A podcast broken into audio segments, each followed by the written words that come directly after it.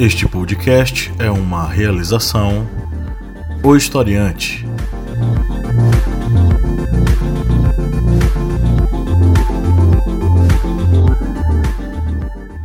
Olá, ouvintes, bem-vindos mais uma vez ao podcast do Historiante, o seu podcast sobre as ciências humanas. Toda semana aqui com a missão de ampliar os seus horizontes sobre vários temas das atualidades, enfim. Hoje estamos aqui mais uma vez para cumprir essa missão, né? E eu sou o professor Pablo Magalhães, aqui na mesa, como sempre, eu estou com o senhor Kleber Roberto. E aí, pessoal, beleza? O senhor Márcio Fabiano. Olá, minha gente, boa semana, e nós aqui outra vez. A senhora Lídia Verônica. Oi, oi. E temos hoje a participação de um convidado especial que está aqui na minha frente. Se apresente, quem és tu na fila do pão? Olá a todos ouvintes do Historiante, eu sou o Carlos Alberto, sou professor da UNEB do campus 3 aqui de Juazeiro, sou biólogo, etnobiólogo, trabalho com os povos e comunidades tradicionais e estamos aí para contribuir aqui hoje com a discussão. Perfeito, seja muito bem-vindo. Né? A casa é Obrigado. sua. Estamos aqui para debater um assunto que Márcio Fabiano estava no nosso ouvido aqui o tempo inteiro. Vamos debater sobre esse assunto. É verdade, porque tava me agoniando. Eu não sei mais nem o que é que eu sou, porque eu sou oriundo de tantas culturas, e aí agora eu preciso me encontrar no meio desse caminho. Só vou avisando, não sou fascista e não sou nazista. Sou pela liberdade e pela diversidade. Estamos aqui para tratar sobre o tema apropriação cultural, que acabou virando um tema muito em voga aí esses dias, muito por conta do carnaval e muito por conta de uma série de pessoas que foram à pra avenida utilizando determinadas fantasias. Até que ponto é ou não é apropriação cultural e, e como nós podemos definir isso é o que a gente vai debater hoje aqui. Eu vou começar com a matéria lá do Nexo Jornal, assinada pela Juliana Domingos de Lima, cujo título é O que é apropriação cultural e por que o tema vem à tona no carnaval. A atriz Alessandra Negrini desfilou no domingo, dia 16 de fevereiro, no bloco Acadêmicos da Baixo Augusta, durante o pré-carnaval de São Paulo, paramentada com um cocar e pinturas indígenas no rosto e no corpo. Negrini é rainha do bloco e estava acompanhada de lideranças indígenas, entre as quais Sônia Guajajara, candidata à vice-presidência pelo PSOL em 2018 e coordenadora da Articulação dos Povos Indígenas do Brasil, Associação Nacional de Entidades que representam povos indígenas de todo o país. O traje da artista reavivou a discussão sobre a apropriação cultural, que não se restringe ao carnaval, mas tem aparecido em meio à festa em anos recentes. Alguns grupos questionam o uso de símbolos culturais de setores minoritários, entre eles indígenas, como fantasia. Em 2018, a ativista indígena Catumirim publicou um vídeo que deu início à campanha hashtag Índio não é fantasia. Para ela, a caracterização reforça estereótipos. Pessoas não são fantasia. Nossa cultura não é fantasia. Ela existe, nós existimos, disse a época. Ao nexo, o antropólogo Rodney William explica que a apropriação cultural é, entre aspas, um mecanismo de opressão por meio do qual um grupo dominante se apodera de uma cultura inferiorizada, esvaziando de significado suas produções, costumes, tradições e demais elementos. A apropriação cultural ocorre, portanto, quando uma pessoa pertence a um determinado grupo social dominante ou o próprio grupo ado- adota hábitos, vestuários, objetos ou comportamentos específicos de outra cultura. William defende que a apropriação cultural é uma estratégia de dominação, entre aspas, que visa a apagar a potência de grupos histórica e sistematicamente inferiorizados, esvaziando de significados todas as suas produções como forma de promover seu genocídio simbólico. Ainda assim, define-a como um fenômeno estrutural e sistêmico. Entre aspas, isso quer dizer que não se pode entendê-la ou problematizá-la sob um ponto de vista particular, individual. Ou seja, a gente tem que entender isso como uma perspectiva coletiva e dentro de uma, de uma relação de poderes onde nós temos uma cultura que historicamente é dominada e uma cultura que historicamente acaba dominando, inferiorizando e, de certo modo, descaracterizando essa cultura particular, essa cultura de determinados grupos eh, em nosso país. Bom, eu prefiro abrir a palavra para a gente começar o debate, porque me parece que esse assunto é bem quente, né? E como nós temos um convidado, a palavra é do convidado. Muito bem, então é um tema realmente polêmico, né? Mas a gente precisa discutir sobre ele porque ele está muito em voga, ele está aí na atualidade, ele veio à tona agora no carnaval, né, causando várias discussões. E a gente precisa lembrar do país em que nós estamos. Né? Então, o Brasil é um país que é apartado né, do ponto de vista das estruturas. né? Nós temos um racismo que é estrutural. E pegamos a cultura e tomamos a cultura como símbolo, né? Para dizer, né, que não existe racismo. Porque todos nós gostamos de samba e de carnaval e de futebol, né? Então, vamos nos apropriando dessa cultura. Mas as ciências sociais e humanas vai usar o termo apropriação cultural mais no sentido da indústria e do capitalismo, né? das ações praticadas pelas indústrias, que vai se apropriando né? dessas da cultura né? das minorias, vai industrializando essa cultura né? para promover-se e, consequentemente, vai negando a existência dessas minorias. Então, nós temos aí um problema sério, né?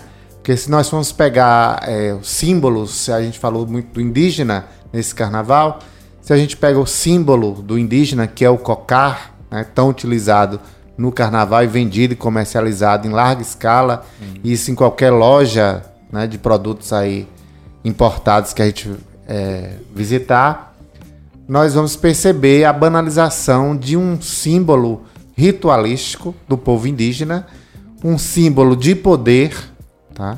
e um símbolo de religiosidade, que representa uma autoridade religiosa dentro da cultura.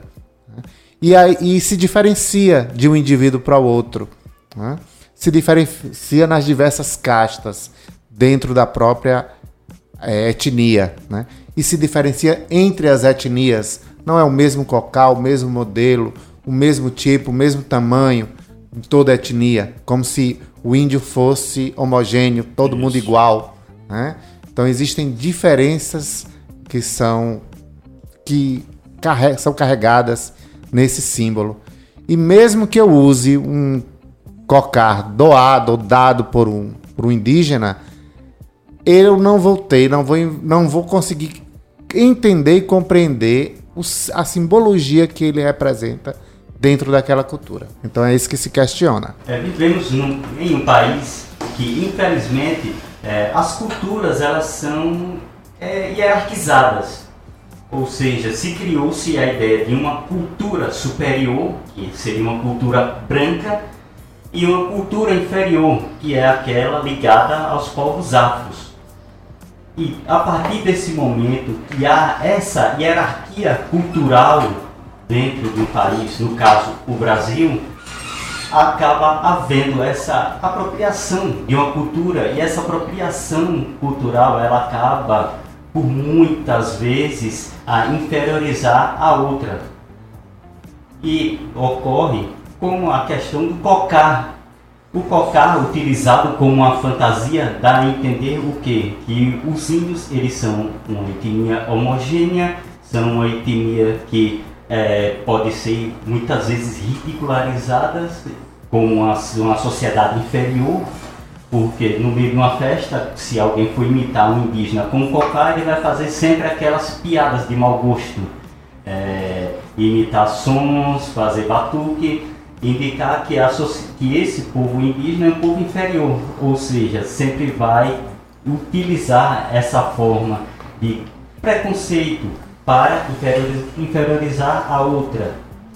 E a partir do momento em que há essa apropriação, há também essa questão de é, modificar o sentido, a simbologia de determinada veste, de determinado é, aparato de, de veste, instrumento, de, ferramenta. Instrumento, isso mesmo, porque a partir do momento que se apropria de algo, você não vai utilizar aquilo como contexto da outra sociedade, como a questão, por exemplo, do cocar, que vai se diferenciar de um cacique para um pajé, para outros indivíduos de uma tribo.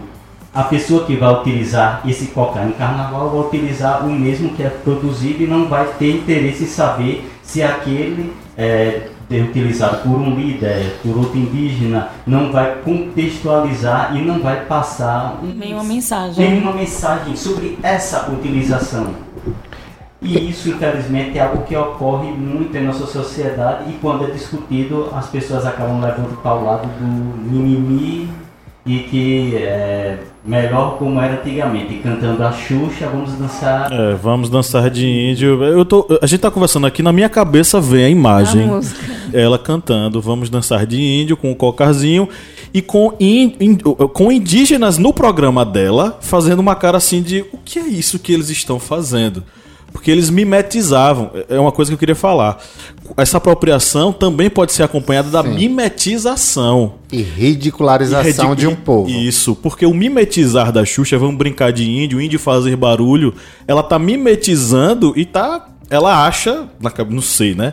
Talvez ela achasse que estivesse fazendo um grande trabalho para a cultura indígena, mas ela estava mimetizando e ridicularizando os indígenas. É válido também é, colocar aqui também no argumento de Kleber, não só a questão do cocá, mas também da sensualização da vestimenta da Índia, né? Que geralmente se utiliza no carnaval, em festas, é, a fantasia. A imagem da Índia nos- nessa, nessa conotação é, sexual. estereótipo do índio, É, né, por conta da nudez, né? Mas a nudez não quer, não, para eles não significa isso, né? Mas na nossa, na nossa cultura, na nossa civili- civilização, né? É, quer dizer, é, dá essa conotação de sensualidade. é, muita, a mulher branca, ou a mulher que se apropria da fantasia da Índia, ela não vai pelada para a festa, né? Ela vai com a pouca roupa, já na, na intenção do sensualizar mesmo. É a questão do E- colonizador, né? Como a gente vê. Então a gente acha que é nosso, a gente se apropria disso, esquece como se estabeleceu historicamente, socialmente, culturalmente, tá? Esquece tudo isso. E a gente criou o estereótipo na nossa cabeça do índio como sendo aquele indivíduo primitivo, sem cultura, sem formação nenhuma, que anda pelado, que vive no meio da mata, né? Então ele está lá. Quando a Xuxa diz vamos brincar de índio, é porque ela visualiza o índio correndo no meio da mata, caindo, é, brincando no rio. Então ele vive passando tempo. Né? Então descaracteriza completamente a luta do povo indígena. Que é um estilo né, de que ele vida, né? Não um empreende passatempo. to- a todos os momentos como forma de sobrevivência, de ser e estar e de se colocar na sociedade. E a figura sensualizada da Índia, né? é- é, traz, é, deixa de lado, né? Aquela questão da, da colonização, da forma da miscigenação, como aconteceu. Índias eram estupradas, né? Justamente por con- conta dessa visão civilizada de que aquele corpo nu era sensual. Né? E era para ser utilizado. E- Como ainda aí- temos na nossa isso é sociedade usado. essa cultura. Mas isso é usado nessa intenção do sensual, de atrair, olhar. é, E aí teve essa discussão nesse carnaval por conta da Alessandra é, Negrini. Negrini. E aí as índias saíram, né, a Guajajara especialmente, saiu em favor dela. Porque ela não se veste para sensualizar, né? No caso seria o ponto de vista delas, das índias que estavam defendendo a, a Alessandra Negrini, porque a Alessandra Negrini ela é militante na causa indígena. Então, é, esse foi o argumento usado. Ah, mas eu. Desculpe. Não, é porque eu tenho uma certa dificuldade de entender local de fala, né? Lugar de fala, é, por conta disso. Porque entre os grupos, né? Dentro dos grupos, é, tanto de mulheres negras, né? Feminista, do feminismo negro, é, das, entre as indígenas, existe um- uma certa discussão entre. Essa discussão entre o limite. Os pares, É. os limites. É, porque aí a gente que não é do, do grupo, né? No caso eu, eu fico sem entender é, exatamente essa apropriação, como, como ela funciona. Porque se a Guajajara chega e diz, não, a Alessia Negrini tá do nosso lado, ela não tá aqui para sensualizar, ela não tá aqui para ridicularizar as índias, ela tá aqui para militar e tudo mais. Numa festa de carnaval, isso me deixa muito confusa. Isso me deixa muito confusa. Porque eu fico naquela ideia, né? Da, da sensualização da figura da mulher indígena e da forma como a miscigenação né, aconteceu no país, enfim. E aí chega uma índia e diz, não, tudo bem, ela pode usar a fantasia porque ela é da gente. E aí eu fico mais confusa ainda do- sobre os limites da apropriação é, cu- cultural. Carlos, antes. Desculpe, termina.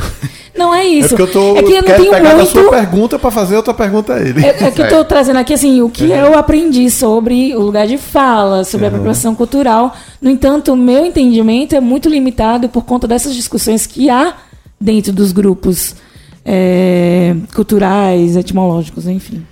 Eu queria pegando o que Lídia falou, fazer as seguintes um, algumas perguntas para você, porque eu sei que Fique à vontade. eu conheço, seu, eu conheço seu trabalho. Sei que você tem muitos estudos voltados com tribos indígenas aqui ah, na Bahia, em Pernambuco. Eu queria fazer a seguinte pergunta, algumas. Primeira, Alessan- Alessandra Negrini pode porque é militante? Primeira pergunta. Segunda, se ela pode, por que é que eu ou Lídia, que não somos militantes, mas somos, mas respeitamos as culturas indígenas, não podemos? Terceira pergunta, eu posso sair no Filhos de Gandhi, mesmo tendo a minha tez mais clara? A minha irmã, que tem a tez clara, pode usar um turbante? Eu acho que Lídia fez todo aí um- um- uma preocupação, traz toda uma preocupação que a gente precisa traduzir para os nossos seguidores, né? Não é interessante que um carnaval, justamente esse momento de você se jogar na avenida, você não se preocupar, é que tem sido o espaço para essas discussões, porque eu vi muito nas redes sociais muita gente pedindo, não use fantasia de pessoas. Foi hashtag. Travesti não é fantasia. Homem vestido. de- Houve uma série de, de, de, de, de- de questionamentos que foram levados nesse carnaval. E eu vi muitas imagens de outras fantasias criativas e que não repetiam mais os índios, né? Os estereótipos. Mas me diga aí o que é que você pensa Olha, disso. é uma discussão sobre racismo, né? sobre etnocentrismo, sobre capitalismo e o uso que as instituições fazem né? desses símbolos. né? O uso que as, que as instituições estão fazendo, principalmente a indústria. E aí a gente vai falar, então, de capitalismo. É, os povos indígenas, eles estão muito próximos dos não, não indígenas. Nós, não índios, né? E como estão inseridos na sociedade, apesar de quererem negar a existência desses índios, separá-los da sociedade não indígena, eles estão inseridos. Então também estão sujeitos, durante esse contato, a serem tomados ou ficarem subordinados também ao capitalismo, à indústria. Né? Eu acho que a- essa fala da, da Guajajara, ela reflete um pouco disso, tá? Não há justificativa, porque eu sou indigenista, porque eu defendo, porque eu milito Eu a me favor eu do povo vesti indígena, eu me caracterizo e mimetizo esse povo. É Não, é assim que O que causa entende. confusão na minha Então, mente é é. justamente o local que está Então, usando essa, é, essa então Você homenagem. vê, é um, um lugar de fala de uma, de uma pessoa política né, que está defendendo um ponto de vista que é pessoal. No mesmo, na- no mesmo dia que saiu essa, essa fala dela, saiu de uma outra Índia Pataxó, também no carnaval, que falava que chorava e dizia assim: Olha, aquele senhor tá usando um cocar do meu povo. Tá? Então ela estava indignada, porque era um cocar legítimo do povo Pataxó, do sul da Bahia. E aí a gente para para pensar: como esse indivíduo adquiriu esse cocar? De um índio Pataxó, que comercializou para ele. Entendeu? Então, assim, nós temos, né, como em todo pior, né? grupo Porque social, Muita liderança foi morta Aham. no passado, né? Como em Então, todo grupo social, nós temos aí indivíduos que defendem seus próprios pontos de vista em detrimento do ponto de vista da coletividade. daquele Isso é um grupo, ponto. Daquele grupo. Né? Isso é um ponto. É, depois nós temos essa questão. É, por que no carnaval tudo isso explode? Né? É aquela questão. Vamos estar todos juntos. Agora nós somos o povo brasileiro. Não importa Sem classe, sem é, amarra, não sem. existe mais nada disso. Nem racismo, nem etnocentrismo, nem nada. Somos todos juntos.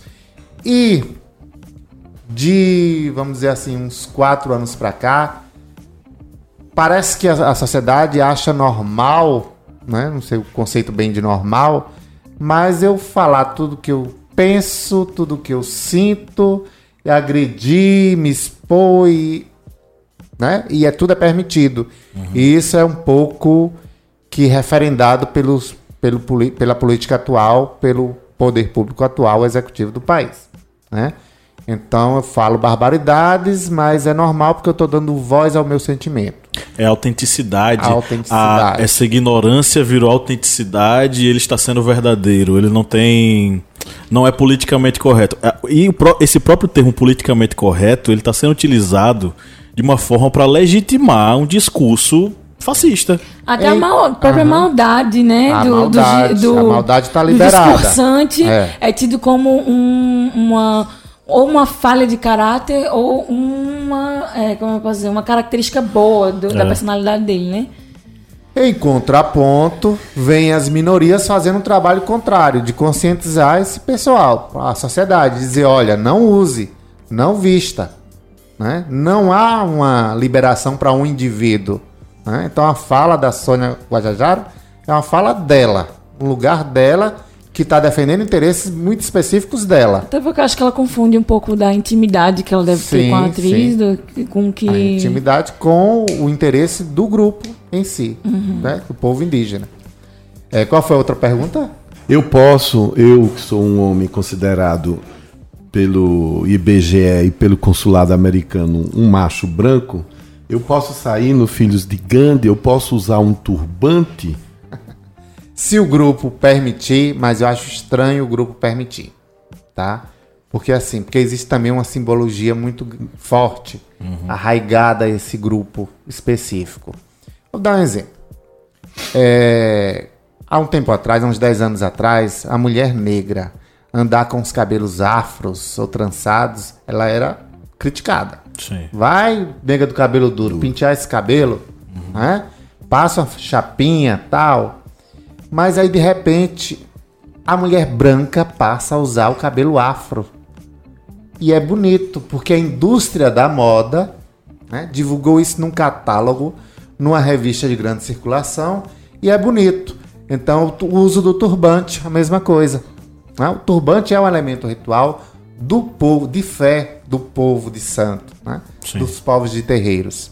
Mas quando a mulher branca usa, é um item da moda. né? E aí ele é produzido em larga escala, ele se torna muito caro e aquela minoria não tem acesso mais a esse turbante caro, né? Porque ele não tem como comprar, não tem dinheiro para essa aquisição. A indústria cultural se apropriou dele. Mas quando você, uma negra que é do povo de santo enverga né, o seu turbante, diz logo, ó a macumbeira, Isso. ó a negra macumbeira. Né? Então é pejorativo. Então aí você vai vendo que o colonizador, né, Ele tem direito de usar a ele usa e ressignifica o símbolo. Esse é o grande problema. Ele ressignifica e aquela minoria continua sendo discriminada. Então, não só o uso do, das vestes indígenas, mas também uma coisa que eu critiquei nesse carnaval, inclusive de Petrolina, foi quando eu estava na- no centro da cidade e me deparei com os povos de terreiro vindo, dançando. né? Eu achei aquilo estranhíssimo, né? porque é uma religião, é uma manifestação movimento, religiosa ou é uma fantasia de carnaval? Sim. Eu acho que o próprio povo precisa repensar, né? E aí eu fiz críticas a algumas pessoas, alguns representantes de povos de terreiro com os quais eu convivo, de que eu entendia que aquilo ali não era para né? empoderar a, o grupo, mas ridicularizava o grupo. Porque aquele, aquela vestimenta que ele usava, que era símbolo de, sua- de seus rituais, da sua religiosidade, estava no meio da rua dançando samba. Você sabe que isso é tão interessante porque eu tenho amigos que são é, de terreiro em Salvador. Um deles é um. Dois são queridíssimos. Um deles é pai de santo, o outro é Algan. Em Salvador não se sai na rua desfilando os povos, não. É. A não ser. Tem o dia específico. Muito raramente, em alguns momentos de, de expressão da fé, de defesa da fé, Sim, eles se em vestem. festas Mas- religiosas. Agora, eles são muito fechados. Inclusive, o candomblé é conhecido, não é, por ser uma estrutura fechada. As informações não, não, não, não, não são abertas, né? Você, as liturgias, como há uma hierarquia, não sei se eu estou falando besteira, como há uma hierarquia muito grande, não é? As liturgias são passadas quando você vai subindo na hierarquia. Então, realmente, é, é- a gente estranha mesmo, Carlos, professor, quando a gente vê isso.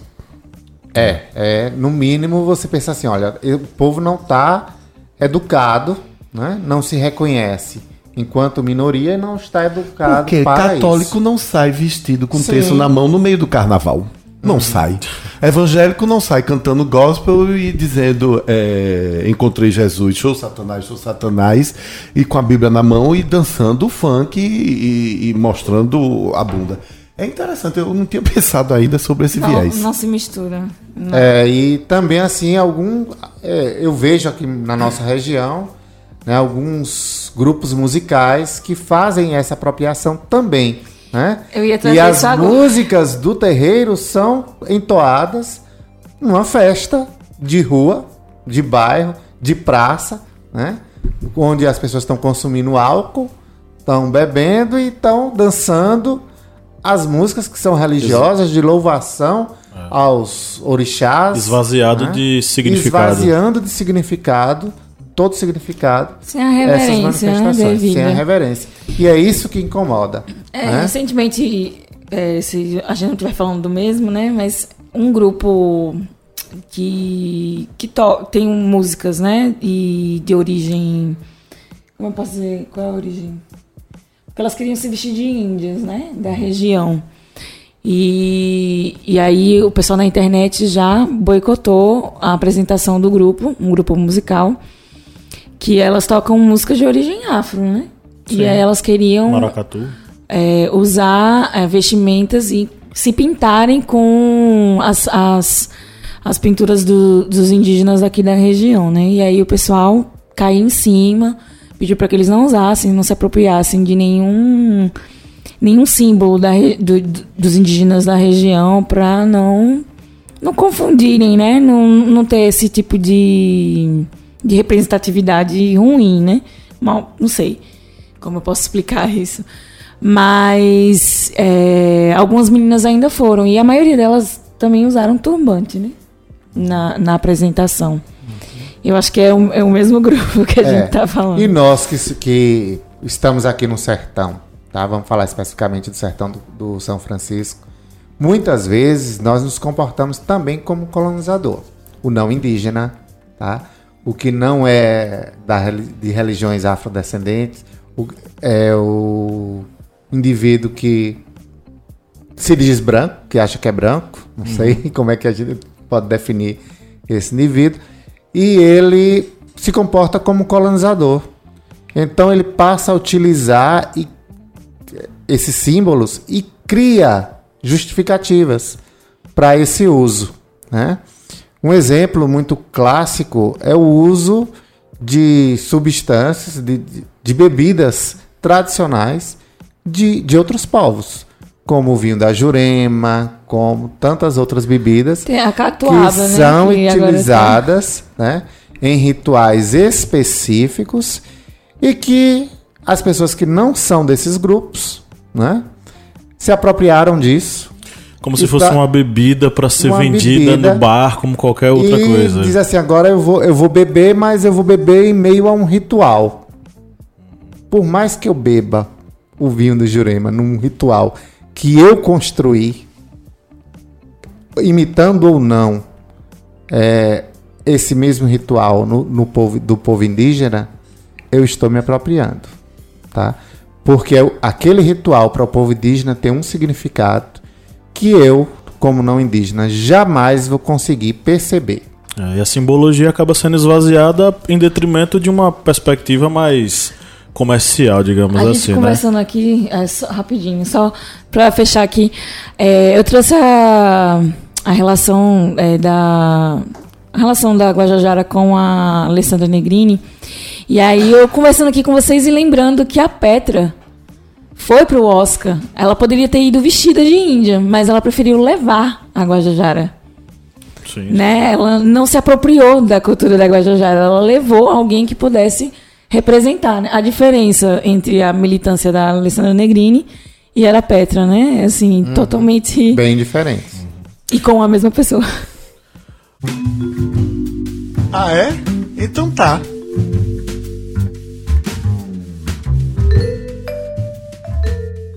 Então vamos para as nossas interações com os ouvintes. E você que está nos ouvindo agora e você tem interesse de ver aqui sua opinião sendo problematizada e debatida pelos nossos membros, é simples e é, está aí à distância de um, um, toque na sua mão, né? Acesse aí nossas mídias sociais, no Instagram, no Facebook ou no Twitter e deixe lá o seu comentário. Ele pode ser lido e debatido aqui na nossa bancada, né? Aproveite, faça isso agora enquanto você está ouvindo a gente é, e já exercite aí o seu poder conosco. E aí, galera, vocês têm alguma coisa para falar? Vou ler aqui para vocês o comentário da Bia Secrets. Que ela fala uma coisa rapidinho. Eu acho difícil cair um tema assim com este governo, com este governo atual. Verdade, Bia, talvez não caia, mas é, é sempre bom a gente estar é, antenado com as discussões da sociedade. Ok? Por isso que a gente está trazendo esse tema hoje. Eu vou ler aqui a colocação da Rafaela Mayala. Eu acho que se apropriar de culturas que não relevamos ou nem mesmo conhecemos a fundo é um desrespeito e hipocrisia. Dizer que está homenageando índios e afins, quando na realidade eles morrem pela própria cultura, é desonesto e sem noção mesmo. Concordo com você, Rafaela Maíla, principalmente porque as pessoas acham que a vida do índio é vida boa. Então, assim, eu sugiro que essas pessoas vão lá para as aldeias e fiquem lá algum tempo, né? Sem pra banheiro é. particular, é. sem splinter no quarto para dormir, sem comida, água encanada, né? sem água encanada, sem rede de esgoto, né? É, dependendo de uma cesta básica que é fornecida pela Funai, né? e para perceber a vida do índio. Né? Então o indígena ele vive da luta, né? ele vive na luta o tempo todo. É, um dia desses, com a licenciatura intercultural indígena, na qual eu sou professor, e reunidas diversas etnias do estado da Bahia, a gente discutindo o mecanismo de, de luta, e eu disse: gente, não é normal, não é natural que tudo que a gente pretenda fazer em prol da educação indígena tenha que ter uma luta. Então tudo é luta. A gente vive nessa, não para. Quando sai de uma, começa outra. Às vezes nem sai de uma, já está em outra. Né? Então isso não deveria ser assim, porque a vida do não indígena não é assim. Tá? E assim eles estão morrendo, sendo assassinados o tempo to todo. E agora, né, no momento atual, isso está gritante, essa perseguição aos povos indígenas, porque eles estão defendendo a permanência da sua cultura, né? a permanência do seu modo de ser e estar no mundo. Isso é muito grave, a gente precisa denunciar isso e estar ao lado dessas minorias. Vou aqui para o comentário do nosso apoiador Flávio José, que está sempre presente com excelentes comentários. Só lembrando que foi aniversário, minha gente, de Flávio José. Hoje? Tá, foi dia 9 de março. Flávio, um grande abraço para você. o nosso abraço, Flávio. Parabéns. Eu não sabia Ele se é nosso... teria mandado um bolo de brigadeiro pelos correios. Nosso apoiador número um, minha gente. Ia chegar um pouco meio esquisito, mas acho que ainda ia chegar saboroso. e Flávio José faz o seguinte comentário: A feijoada é um prato brasileiro ou afro-brasileiro? Pergunta. E o turbante pode ser usado como moda? Também uma pergunta. Gostaria de ouvi-los sobre essas questões.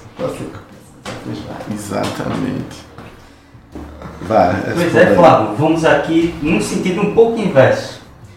É, o turbante, como nós já estávamos comentando, que faz parte do vestuário, principalmente da, dos povos de origem afrodescendente, assim como, por exemplo, a questão do dread, dreadlock, que foi também surgido nos povos afro.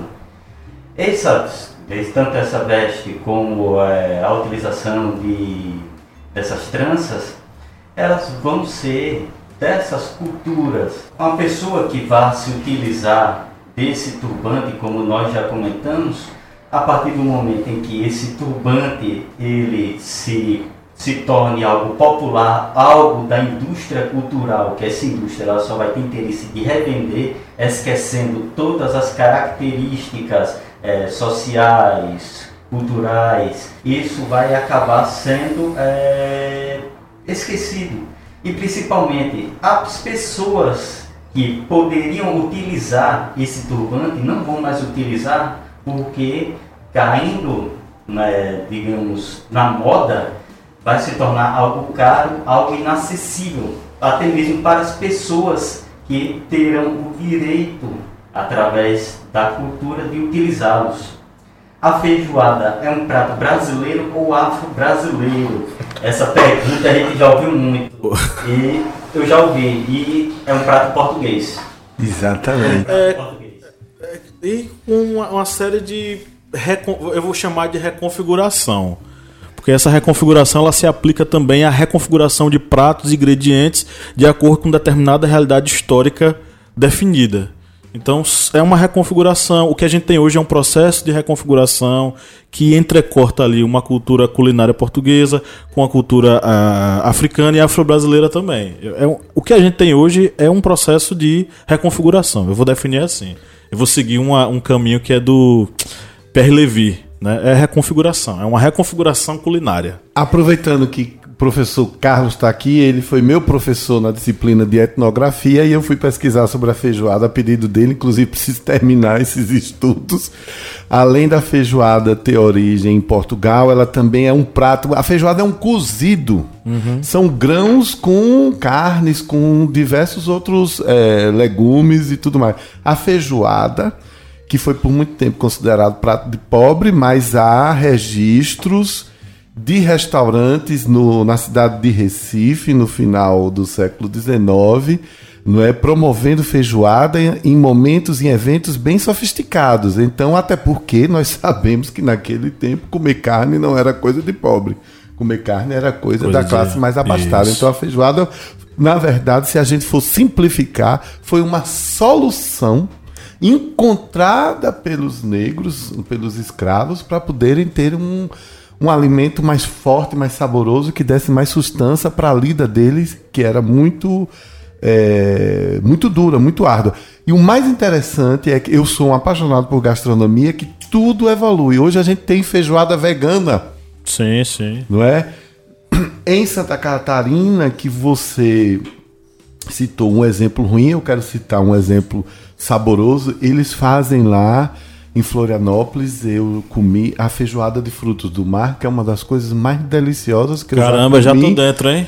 Olha só. Eu já comi na minha vida. Então é, é nesse sentido. Mas Vamos é fazer por uma... isso que cultura é um negócio maravilhoso e a gente tem que defender. Porque quando a gente conhece isso, a gente não fica mais sabido, mais besta. A gente simplesmente fica mais unido. Claro. Unido, porque a gente sabe de onde é que a gente vem, o que é que a gente come, como é que a gente vai ser.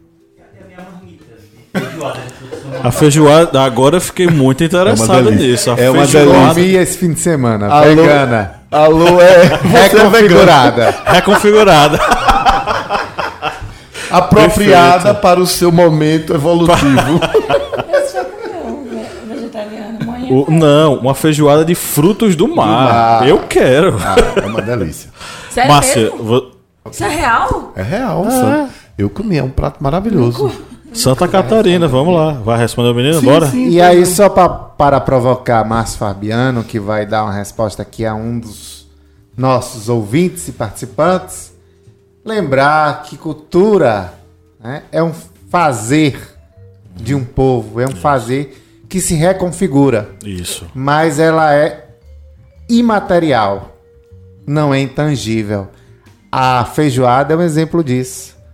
A gente pega, não é intangível, ela é, uma, é um patrimônio cultural imaterial. Imaterial. É diferente. A capoeira também entrou, é é um patrimônio imaterial. O bolo, o bolo de rolo né? também. Então, não é que seja. É porque.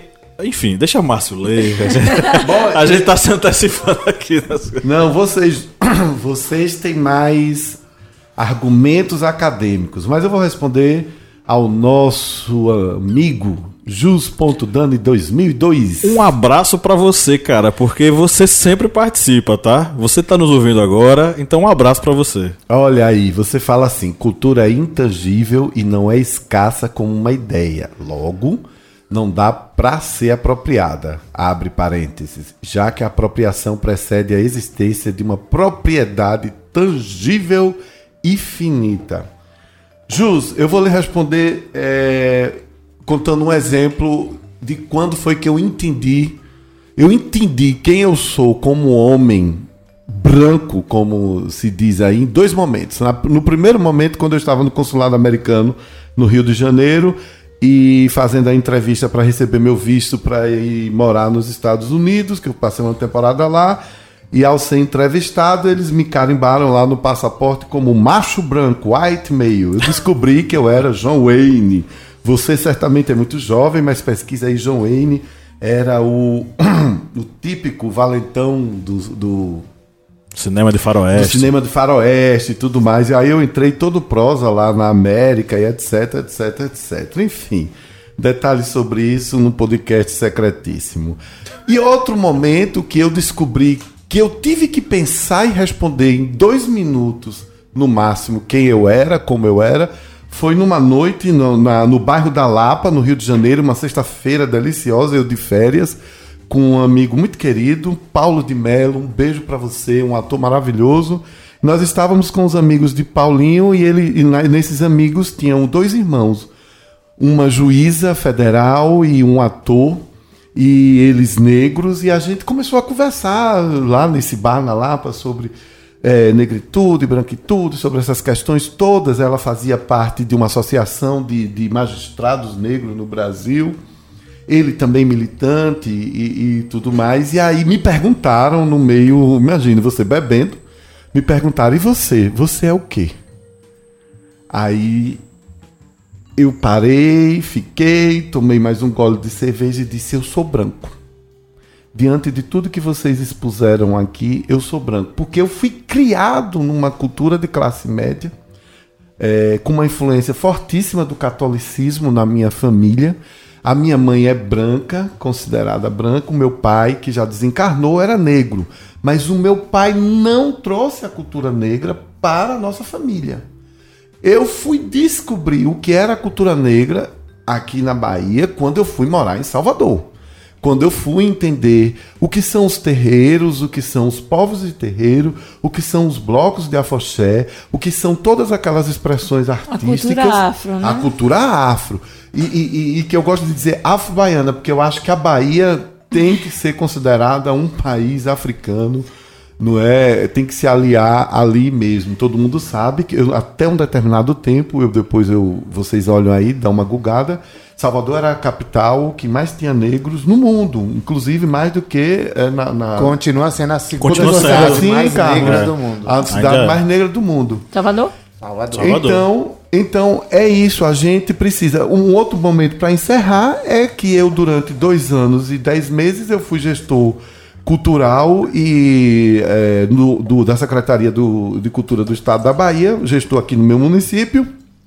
E quando eu cheguei a primeira vez na Secretaria de Cultura do Estado, na sede da secretaria, que fica lá em Salvador, perto da prefeitura do Elevador Lacerda, no Palácio Tomás de, Tomé de Souza, um palácio muito bonito, eu, quando fui entrando, eu fui ficando assim, de uma felicidade, de um deslumbramento. Eu disse: Eu estou numa capital negra, por dois motivos a maioria dos funcionários, a maioria, mas era a maioria, era 80% eram negros, não é? E todas a- as pinturas, as peças, toda aquela decoração remontava, remontava né? lembrava, aliás, expressava é, a cultura afro-baiana. Me emocionou muitíssimo, porque me lembro do meu pai. Se você quiser saber, quem estiver em Salvador e puder estar no Pelourinho, ali no elevador Lacerda, se senta, toma um sorvete, toma uma água, fica só olhando e vê o que são uma cultura como disse Carlos, as pessoas de branco, homens e mulheres passando de turbante. E homens e mulheres usando turbante, Carlos, se eu não me engano, é de uns 10, 5 anos para cá, com mais Sim. força, né? Porque Sim. antigamente, como você mesmo falou em algum momento Porque é aqui, uma É forma, vergonha de, usar, né? uma E ser forma de discriminado. resistência. É, e qu- quanto mais se acirra os discursos de ódio, quanto mais se acirra o discurso de perseguição, Mais as as minorias, minorias mais as se minorias se, levantam. se levantam, de fato. Pinga Fogo, do Márcio. Pronto, esse eu vou fazer. é, Eu vou fazer um piga. Eu vou fazer diferente hoje. Vou fazer um piga-fogo para Kleber e vou fazer um piga-fogo para vocês três. O para Kleber é: Kleber, você sairia vestido de super-homem no carnaval? Sim, super-homem. Eu quero saber se você, com sua tradição. Sim, querido. Você. Então pronto, tá resolvido. Eu vou de Lenin segurando a bandeira da União Soviética. Toca o hino da União Soviética.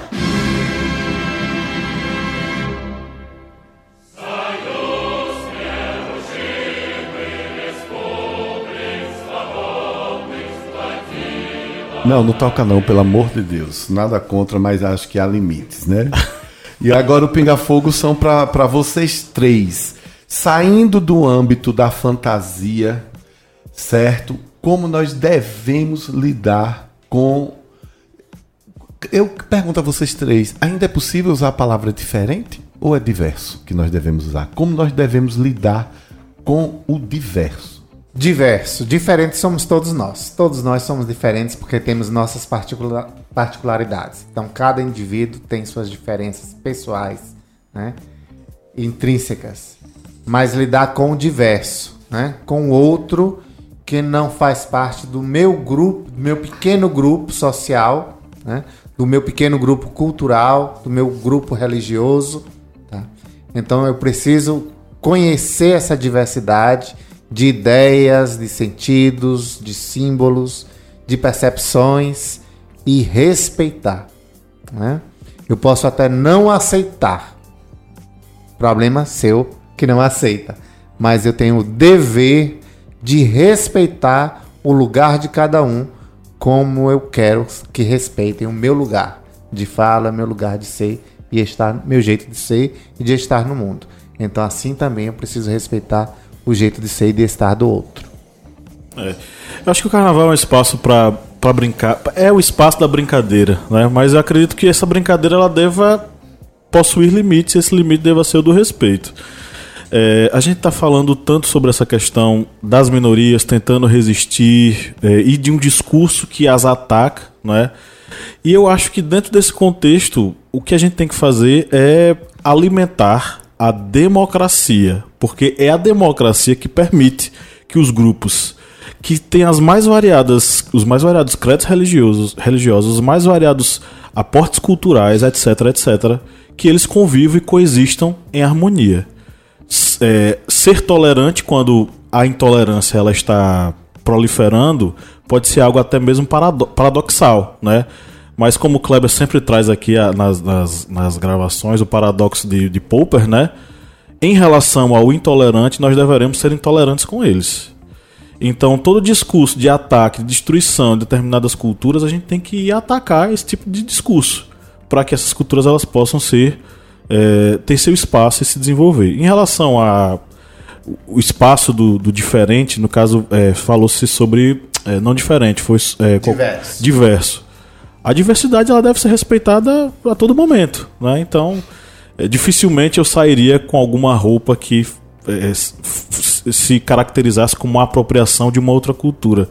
Porque eu acho que nós temos tantas outras alternativas, né? Por que diminuir, mimetizar uma cultura e acabar né, ridicularizando ela? Então, acho que alimentar a democracia é um caminho que a gente tem que fazer. Kleber tá segurando ali um- um- uma fala. Não, é só pra.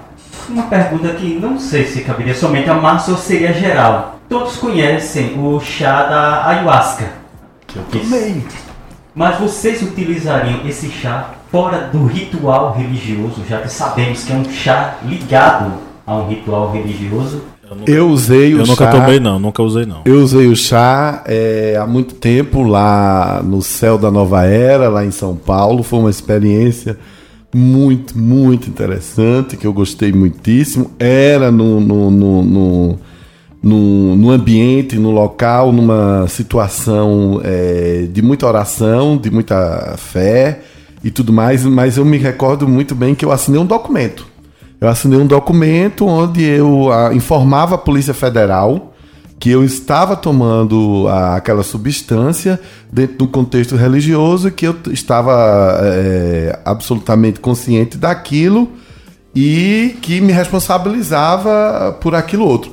Contudo, como o Carlos também é meu amigo, eu acho que eu não vou tomar a- o vinho da Jurema, não.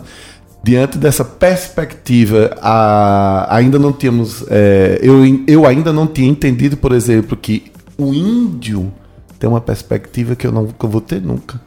Não nessa vida, nesse momento. Eu não sou índio, então eu vou respeitar isso. Dicas culturais. Vamos para as nossas indicações. É o momento de a gente dar aquela dica cultural bacana para os nossos ouvintes acompanharem aí no final de semana. O que, é que vocês têm para oferecer? Posso começar? Pode. Eu vou começar é, indicando uma música e. É uma música, vou começar com a música. Mas eu vou indicar um filme também. É, This is America, do Child Ga- Gal- Gabino. Gal- Childish Gambino. Child Gam- Child Gambino. Gambino, perdão. É, essa música, né, é, é um homem negro falando sobre várias coisas da cultura negra e da luta negra, né? E, mas tem uma parte, porque é, quando você assistir o clipe, você tem que prestar atenção em todas as referências. Tem uma parte do clipe que eh, eu acho que se adequa aqui, que é a crítica que ele faz à militância via internet. Pessoal que fica de longe, inclusive eh, pessoas negras, né, da comunidade negra, que, que fica de longe filmando, eh, é, estão envolvidas ali, mas de certa forma longe, ignorando é, a real necessidade da, da, da- da luta negra, né? Enfim, e também é, outra crítica que ele faz é sobre a imagem dos negros é, serem um entretenimento na, Na cultura na pop. cultura pop, né? E ignorando também toda a história de luta dos negros. O negro é uma figura engraçada, o negro é uma figura cantante, e esquecem que por trás dessa figura é, comercializada existem outras lutas, né? Enfim, que não são vistas e são deixadas de lado em músicas e representatividades artísticas. É, então vou é, indicar esse clipe. É uma música é, muito boa, uma letra muito profunda e ah, o clipe é, é, é um. Como eu posso dizer? É um artigo. É uma profusão de. de- é um- uma semiose. É, é- é incrível. Incrível. É muito, muito bom. E eu, eu, eu indico essa, essa, essa música. Na verdade, o clipe dessa música. A, out, a outra referência que eu quero indicar aqui é o filme Corra. Vocês já assistiram Corra? É um terrorzinho. Assustador. É, mas fala sobre essa apropriação cultural da, da cultura e da comunidade É apro- negra. É uma apropriação. Eu ia indicar também. Macabra, Cor- né? é, eu ia indicar o Corra também. Sério? É, é uma apropriação. Não, é uma indicação conjunta. É, é uma apropriação. É uma apropriação do corpo negro. Porque fica aquela conversa ao longo do filme, vocês chegaram a assistir já, né? Eu já. é Fica aquela- aquele papo inteiro, né? Ah, não, os negros, nossa, eles são fortes, eles são grandes Eles estão atletas. sempre têm uma grande elogiando os negros. Mas no final das contas é por. E a gente vai contar o final Spoiler, do filme. né? Calma, calma. Mas vou- é uma eu ia contar, apropriação. eu ia contar aí, Mas é um uma. Então, segurando, é uma apropriação, Não, inclusive, não, do segura próprio. mesmo, porque é o ápice, né? segura. É porque spoiler, a não. ideia é que eles elogiam os negros, né? Como é, a, a, a força do negro, a inteligência do negro. E, no entanto, eles No são entanto- racistas. Ponto. Eu queria falar que eles é, nas palavras eles amam, mas nas atitudes eles matam os negros. É, é, literalmente. Aí eu eu vou me me meter logo aqui Não, mas eu não e vou sugerir. Não, relaxe. Mas eu vou me meter aqui e vou falar sobre uma segunda indicação que eu ia fazer, que era o livro que a gente recebeu da editora Contracorrente, que é o livro A Ralé Brasileira, do Gessé Souza. É, não é necessariamente sobre a apropriação cultural, mas é sobre a sociedade brasileira e o modo como determinados grupos minori- minoritários, que o clas- classifica como ralé, mas não é de forma pejorativa, é um conceito, é uma construção conceitual é, ligada de fato à posição que essas minorias acabam ocupando na sociedade brasileira. E como elas acabam resistindo ou não resistindo, no caso, a essa conjuntura social de dominação é, sobre os corpos, sobre as mentes, sobre a própria cultura dessas minorias. É um livro fantástico, é, todos nós aqui acabamos lendo, né? E fica aí a minha sugestão. E lembrando aí da- dos nossos parceiros da editora Contracorrente. Pronto, eu tenho aqui para indicação um livro também, O Racismo Estrutural, do Silvio Almeida, que vai trazer a, a discussão de como o racismo está presente na nossa sociedade, disfarçado, né, muitas vezes, mas fazendo parte do nosso dia a dia sem que a gente perceba, porque ele está na estrutura da nossa sociedade, né, bem imbricado na nossa sociedade. Ok, eu quero fazer duas indicações hoje. Uma é de um, ah, um perfil no Instagram que eu descobri agora esse final de semana, que se chama Visto África. Eles eh, são muito interessantes, que eles defendem a ideia que é. Defendem a ideia? Não, eles defendem o que é certo. Eu vou só ler qual é a deles. Nós vamos impor uma narrativa do mundo na qual a África é o centro, o local de partida sobre qualquer ideia que se possa ter sobre o mundo. África não é um país. E eu estou seguindo desde o final de semana, tem coisas muito interessantes que a gente realmente acha que a África é um país. A África são diversos países, diversas eh, etnias, diversas culturas ali. E eu vou indicar, só para deixar vocês curiosos e mais enlouquecidos ainda, o vídeo da cantora Madonna, como sempre, Madonna, minha rainha. Aliás, Madonna, se você estiver me ouvindo, alguém de Portugal, diga a ela que eu rezo pelos joelhinhos dela, tá? Tá na hora dela se cuidar. É, há um vídeo é, no- é, desse trabalho novo, Ma- Madame X. O vídeo se chama Batuca, B-A-T-U-K-A. Vocês acham aí no Spotify, vocês acham na- no YouTube, nas plataformas. Vejam o vídeo, que é uma das coisas mais emocionantes que eu já vi de vídeo nos últimos tempos. E Madonna canta com é, senhoras de Cabo Verde. Cabo Verde, um país que foi colonizado por Portugal. E a- quando você vê a dança delas, e Madonna dança ali no meio delas, vocês vão perceber que realmente a África é que é o coração do mundo. Porque eu olha, até agora eu me arrepio. Quando eu vi, eu disse, mas isso daí é- são as, as mulheres ali do da Ilha do Maçangano. Essa dança é a dança das mulheres da Samba Ilha de do, do samba de velho. Tem alguma coisa ali. Como veio chegar, quem sabe eu não, não vou descobrir isso. E além de, de de eu, na hora ficar parado, eu disse, mas não é possível que ela fez isso. E aí tem um momento, no começo da canção, não- eu não consegui ainda é, traduzir, mas é uma ladainha católica é, que, que, que começa. Ouçam, se você foi criado no catolicismo como eu, você vai reconhecer uma ladainha é, das antigas, como se diz, e logo depois começa o batuque. O vídeo é muito bonito, mostra o mar. E essas mulheres de Cabo Verde estão acompanhando a cantora Madonna aí nessa turnê Madame X, não é?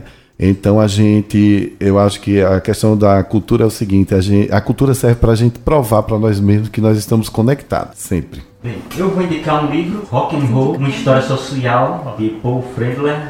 E esse livro, ele descreve toda a evolução do rock como uma música que era tocada pelos negros norte-americanos, desde o gospel, a evolução até o rhythm and blues, o jazz, até chegar no rock. E a partir do momento em que há essa evolução, há também uma apropriação desse estilo musical pelos brancos. E o, o ápice disso é quando Elvis ele literalmente faz a cópia de Little Richards, tanto no estilo de tocar como nas danças, naquelas danças que eram consideradas pela sociedade conservadora norte-americana como danças lascivas, as danças dos negros, que eram proibidos até de tocar em rádios do sul dos Estados Unidos. Mas a partir do momento que houve essa apropriação por parte dos brancos, começou a ser um gênero popular nas emissoras de rádio e a partir daí se tornou um gênero de alcance global. Esse livro é muito bom porque vocês irão perceber essa evolução de um estilo criado pelos negros e que vai sendo lentamente apropriado pelos brancos norte-americanos. Ai, gente, desculpa, mas eu fiquei com inveja de Márcio ali. Ele indicou um perfil e aí eu lembrei. A gente falou aqui sobre apropriação indígena, enfim. Tem um perfil no Instagram chamado Índios Resistem, que fala justamente sobre pautas indígenas, discussões de pautas indígenas, sobre representatividade e protagonismo, é, respeito, liberdade, enfim. É, e aí eu quero indicar esse perfil que eu achei apropriado. E Márcio falou no perfil, e enfim, eu lembrei também desse perfil, eu acho interessante. É, quem se interessa pelo assunto, dá uma olhada, segue lá o pessoal, dá uma valorizada no, no conteúdo que eles produzem. Ok, então chegamos ao final de mais uma gravação aqui de podcast no Historiante. É, queria agradecer muito ao Carlos pela sua presença. Foi um prazer enorme tê-lo aqui. Espero que volte em outras oportunidades. Foi um grande prazer e estou à disposição. Perfeito. Então é isso, galera. Um grande abraço. E no 3 vamos dar um tchau coletivo. Um, dois, três. Tchau! Oh.